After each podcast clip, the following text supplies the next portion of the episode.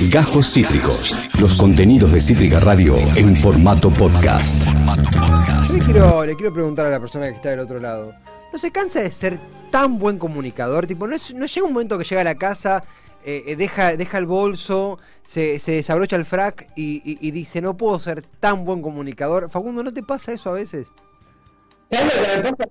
Eh, yo te veo y, y veo esa estrellita periodística que ilumina en el corte de luz de la información, ¿no? Para dilucidar la poca verdad que existe en este mundo. Y digo, tengo que estar a la altura. Si dos veces por semana voy a hablar con esta persona, tengo que estar a la altura. Al menos tengo que ser un fósforo al lado de esa estrellita.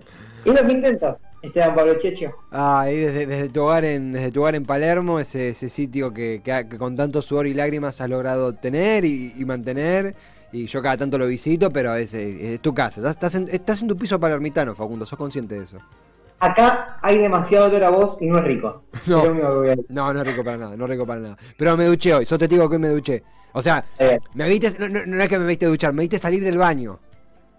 No, no sé, no estaría tan seguro que no te vi duchante. Pero esto nos interesa solo a nosotros. No te creas, ¿eh? No, si nos interesa solamente a nosotros.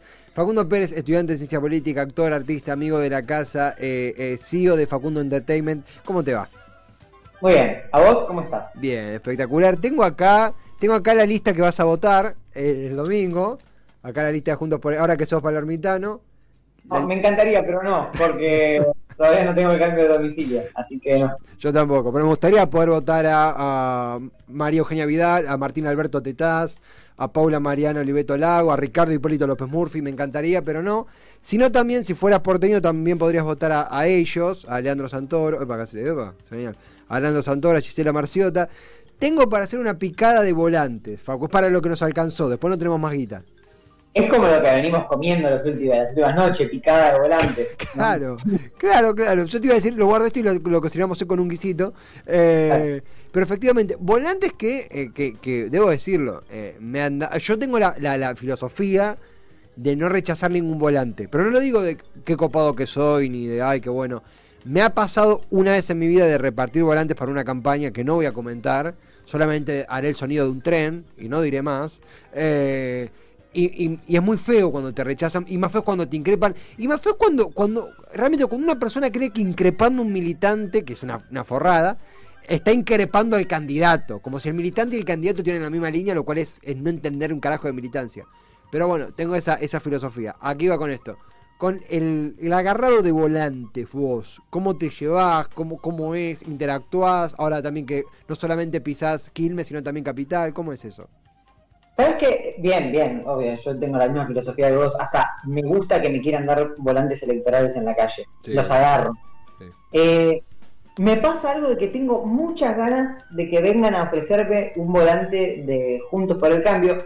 Ah, Vamos a decirle a nuestra innumerable audiencia que en la zona donde vivimos hay un puestito de cambiamos cada dos cuadras. Sí, no es increíble, es increíble. Eh, de juntos, no de cambión. Eh, y nunca me dan. O sea, deben tener mucha cara de peronista o, o deben hacer un focus en, en un- otro sector etario o, o lo que fuese. Yo los miro como de manera amable y no me dan, no, no me vienen a dar el volante. Eh, en cambio, frente de todos y sobre todo frente de izquierda, me suelen dar bastante más. Pero no sé, debo tener tatuado peronista en la cabeza y ya eso no... No, no- no, no. ¿no fue ese día que saliste con una remera que decía fusilen a Mauricio Macri? No, fue el día que sí, que salí con, con la gorra de muerte a las películas. Eh, sí, eh, a ver, hay una realidad. Creo que, a ver, el enfoque que tenemos es, eh, es una reducción, seguramente va cambiando barrio a barrio, pero, pero es cierto que en la zona de Palermo, Juntos por el Cambio pisa muy fuerte, te, te atajan cuadra por cuadra, frente de todos está un poquito más, más reducido.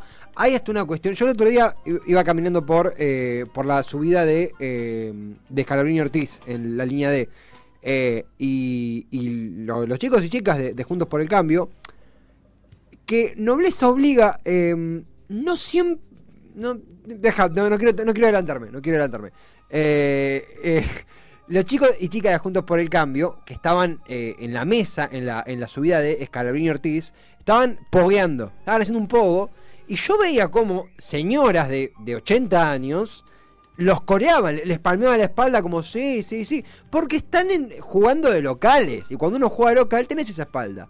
Y en la otra esquina, con, con todo el, corazón y con toda la garra, no digo, no, estoy tirándole mierda al frente de todos, en Capital, eh, el, local, el local la mesa al frente de todos, y sí, se notaba que estaba jugando, que era un incómodo visitante, se, se notaba. ¿Sabes lo que sucede? El frente de todos en Capital Federal está en la posición más incómoda posible. ¿Por qué? Primero, es, a ver, digamos, es gobierno a nivel nacional y es una elección que, si bien en parte es nacional, también en parte es local. Digo, se eligen diputados y senadores, bueno, en la ciudad de Buenos Aires no, solamente diputados para a nivel nacional, pero también se eligen legisladores porteños. Entonces, el gobierno, si bien, eh, digo, mira, el Frente de Todos, si bien es gobierno a nivel nacional, en cuanto a la elección en Cava, de alguna manera funciona como opositor.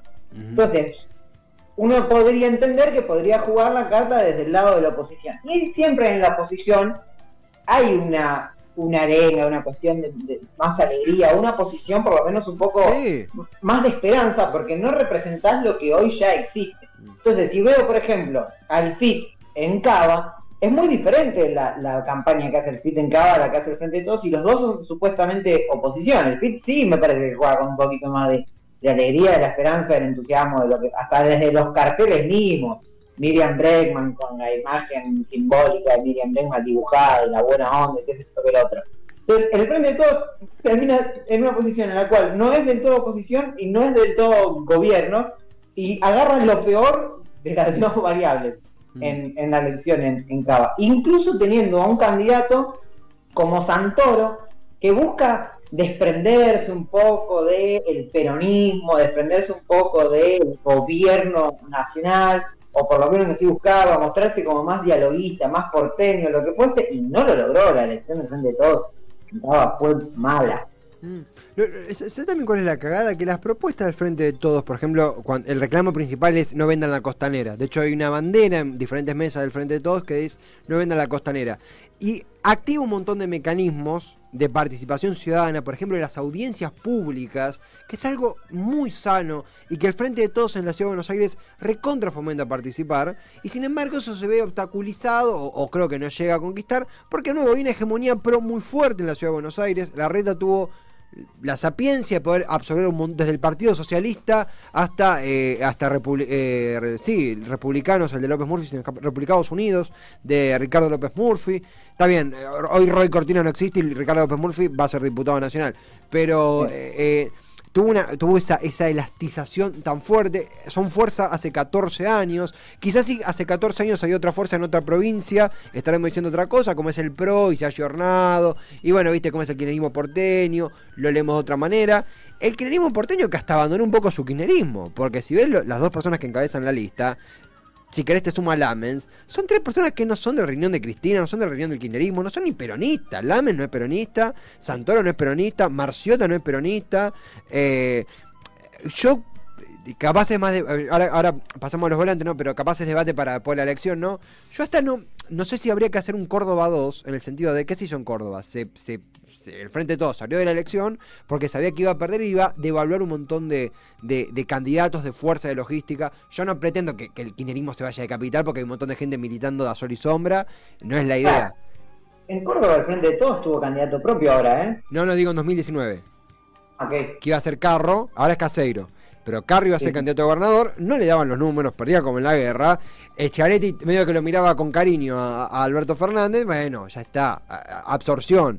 Obviamente acá no se puede hacer lo mismo porque acá no pretendemos que la red absorba el eso es, no comprender el mapa de situación, pero sí creo que hay que replantear un montón de, terminologías y de vínculos porque esto no ha funcionado. Si en 14 años no pudiste ni siquiera asomar, ni siquiera dañar una elección y va a haber que replantear muchas cosas. Capaz me equivoco, capaz Santoro mejor un montón, creo que hizo méritos para hacerlo, pero bueno, antes de pasar a, volantes, eh, creo que hace decir algo más o querés que pasemos a... No, a mí lo que me llama la atención que también supongo que tiene que ver con el momento coyuntural, que tiene que ver con un momento que hasta incluso excede a, la Argentina y a esta campaña, que es como que la esperanza no está del lado del progresismo. Hoy, por más de que las ideas más conservadoras sean eso, como conservadoras, ideas viejas o lo que fuese, y hasta ideas nocivas para lo que nosotros entendemos como el bien común o, o la lucha contra la desigualdad. Hablo del individualismo ultranza, la meritocracia, eh, el sálvese quien pueda, el todo esto lo tengo porque me lo gané y si no lo tengo es porque no no, quizás algunos no se esforzaron y otros porque no lo tengo porque el Estado tiene la, su bota sobre mi cabeza, etcétera, etcétera, etcétera. Incluso dentro de esas ideas, que para nosotros son nefastas, está la esperanza, el hecho de decir, si nosotros seguimos esta receta, la Argentina va a ser un, gran país, la situación va a ser mejor, etcétera, etcétera. Ahora, desde el lado progresista me parece que lo que hay es como, bueno, hubo una pandemia, bueno, tenemos una deuda, el Santoro se la pasa diciendo, incluso el otro día que, la, que, le doy la razón, digo, pero es un mensaje medio choto. El otro día en la entrevista con Berkovich, esto de la correlación de fuerzas, hay que medir todo el tiempo la correlación de fuerzas, el pragmatismo ultranza, etcétera, etcétera. Pero hay algo de, bueno, che, todo bien que sea una época difícil, pero dame un huesito de esperanza, dame algo por lo cual salir, no te hablo de votar, pero militar, eh, vivirlo de alguna manera con alegría, pese a que las circunstancias sean dificilísimas, ¿me explico? Mm, totalmente. Yo creo que también, escuchándote atentamente lo que decías, hay dos factores que quizá uno explica al otro. Por un lado, nosotros ya tenemos experiencia de cómo es eh, el PRO o, Cambiemos Juntos por el Cambio en el gobierno. Ya, ya sabemos lo que son gobernando y el desastre que han hecho. Eso es lo, grave. Por eso, el último, lo hablábamos un poquito en la apertura, el spot del Frente de Todos, el nuevo, que corre a los candidatos del medio y es eh, una frase de Vidal nefasta, una frase de la reta nefasta, interactuando con el laburante. Lo celebro muchísimo porque ya tenemos una... Ya sucedió eso. Y no media hora, cuatro años. Lo otro también que creo que también ayuda a explicar esto es que tenés a la persona con, creo que desde que del 83 para acá, quizá con algunas excepciones en los 90 con, con, Menem, el político con mayor blindaje mediático en la historia reciente, que es Horacio Rodríguez Larreta, en donde, gracias a, bueno, tanto que nos gusta Rebord, en una entrevista de, Tomás Rebora, Pedro Rosenblatt, nos enteramos que en C5N, en el programa de Navarro, contra la, voluntad de Navarro y contra la voluntad de Pedro Rosenblatt, censuraban chistes la gerencia del canal eh, porque tenían la amenaza de caer presos, que de hecho después cayeron en Cana, eh, contra Horacio Rodríguez Larreta. Se censuraban chistes contra Larreta. Eh, y pasa también en otros medios con, para con Vidal. es más, y, tampoco quiero hacer una lasaña de indignación, pero nosotros naturalizamos naturalizamos, que Vidal sea la candidata en la Ciudad de Buenos Aires cuando hace dos años, eh, dos, sí, dos años era la gobernadora nuestra en, provincia. Eh, y eso se naturalizó y es como, bueno, cambió de domicilio, eh, eh, ya fue, gobernadora, pero ya está, la verdad que ella sí fue, siempre fue porteña en su esencia. Y fue cuatro años gobernadora de Buenos Aires. Eso no puede pasar agrego algo que para mí es incluso peor. Santilli es el vicejefe en, ejercicio de la ciudad de Buenos Aires y ministro de Seguridad, de la secretario de Seguridad de la ciudad de Buenos Aires, y deja ese cargo vacante, por así decirlo, para participar como candidato, primero precandidato y ahora candidato en provincia de Buenos Aires.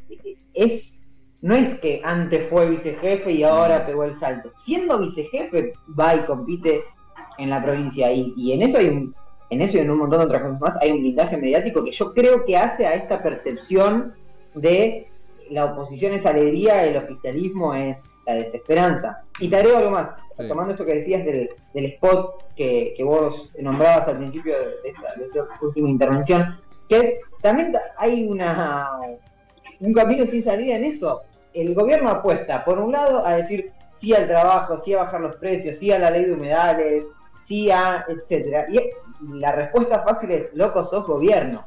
O sea, hace dos años. Si me estás hablando de lo que, de las cosas que hay que mejorar, bueno, las hubieses hecho, sos gobierno, ¿por qué no las haces? Déjame hablar de promesas y mostrarme hechos. Entonces, es verdad, che, esto es medio raro. Mejor hablemos de Macri y de lo que fue Macri. Y también es como, uh, haces publicidad sobre, haces campaña política sobre lo malo que sería el otro, que si bien es cierto, mostrame un logro de gestión tuyo. Mm. Bueno, ahí es donde creo que hay que profundizar. La elección ya está jugada, la diferencia que puede haber entre el resultado de eh, septiembre y el resultado de, este domingo, no creo que sean grandes cambios. las variables, si bien existen, son pocas, que la gente que fue a votar o la gente que se representó por algún candidato en las pasos que ya no juega ahora, ya sean internas o porque no pasó el 1,5. El foco va a estar puesto en lo que puede hacer este gobierno en los dos años que quedan y, y no solamente fijándose en la elección del 23, sino en revertir una situación social y económica que es jodida, que es difícil, que no es solamente culpa del gobierno, pero que no sirve, no alcanza solamente con explicar y, hacer entender que la culpa no es de este gobierno, sino que se necesita, ¿para qué gobernar si no Dios? Se necesita modificar e, esa, esa matriz eh, actual. Sí, darnos algo que defender, darnos un hecho que, eh, eh, que, podamos tener en bandeja para, para justamente dialogar sobre política, sino tanto sobre qué se hizo, qué no y qué sucedió, con todo lo que significa la pandemia, que lo entendemos, pero, pero también va por ese lado, más estando a la mitad de mandato. Lo que estoy pensando es, más que nada para que no quede, no quede tan largo disfrutar, porque está bueno este intercambio de, previa, y también tenemos tiempo de sobra para seguir conversando sobre lo que son la campaña semántica, la campaña propagandística, digo, la campaña con los volantes, con lo que ¿qué, es lo que nos dan en la calle, que a veces podemos leer, a veces no, pero, pero también, también es importante ver a qué le apuntó cada uno. ¿Estás para seguirle en el siguiente bloque, Facu? Claro. Facundo Pérez, eh, nuestro barullador político. Estamos analizando el último barullo antes de las elecciones legislativas. Tanto eh, las esperamos y ya está acá a la vuelta de la esquina. Perdón, tenemos uno más. No, nos queda uno más.